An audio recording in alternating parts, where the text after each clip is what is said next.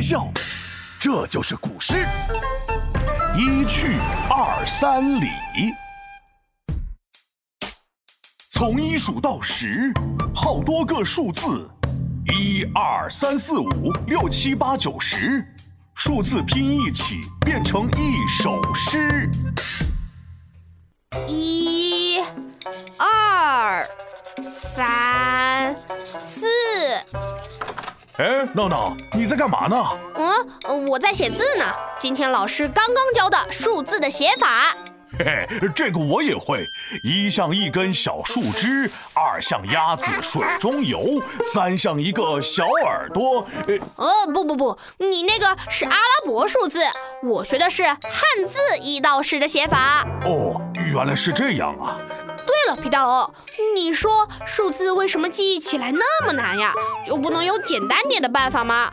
一是一横，二是两横，三是三横，要是四是四横，五是五横就好了。那要是让你写一百的话，是不是一张纸都写不下？哎呀，就没有简单点的方法吗？这样记数字太无聊了。那我教你一首诗吧。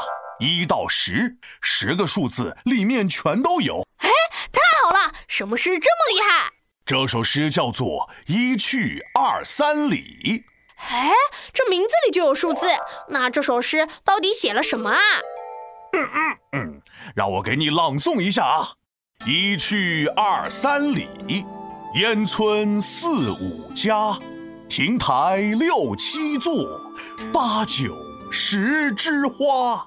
哇，真的耶！这首诗真的有好多数字呀，一到十全有了。可不是，嘿嘿。哎，闹闹，春暖花开的时候，你最想干什么？当然是春游啦！我最喜欢在春天的时候出去玩了，还能带着零食，唱着歌，一路开心，笑呵呵。嘿嘿，在春天的时候出去玩，一出去就忘了时间。不知不觉已经离开家有二三里的距离了。哦，我知道了，所以叫做一去二三里，对不对？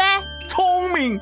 然后就在这时，猛然看到了一个有着四五户人家的小村子，被烟雾笼罩着。啊，是着火了吗？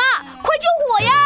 当然不是了，这个烟有可能是做饭的炊烟，也有可能是山间的薄雾。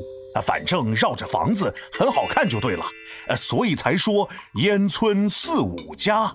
哦，原来是这样啊！那亭台六七座，我知道是什么意思了，是不是说村子里有六七座凉亭啊？嘿嘿，我最喜欢凉亭了，特别是夏天的时候，坐在凉亭里可凉快了，就像吃了个超级超级大的甜筒。你个小吃货就知道吃，除了吃，我还能翻译诗呢。嘿嘿，最后一句我也知道，八九十枝花，就是说村子里还有八九十朵花，对不对？呃，算是对了一半吧。字面上的意思你是说对了，但是这里的八九十不是真的只有八九十朵花。你想想，一个村子才有这么几朵花，是不是也太少了？还真是，我们家阳台上种的花都不止这么多。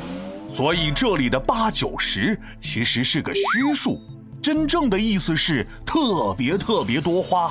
所以这句翻译过来应该是有好多好多美丽的花在绽放。哦，原来是这样啊！嘿嘿，又学会了一个新知识，太开心喽！所以你把这首诗默写下来，一到十这十个数字就都会写了。呃，不不不，这首诗写的真是太好了，让我也想去春游了。所以我现在决定不写喽，我要去玩喽！哎，闹闹，你给我回来！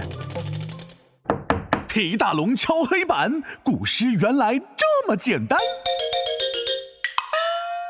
走了二三里的路，村里人家四五户，六七座凉亭很酷，盛开花朵一簇簇。听我认真来一遍，起，一去二三里，烟村四五家，亭台六七座，八九。十枝花。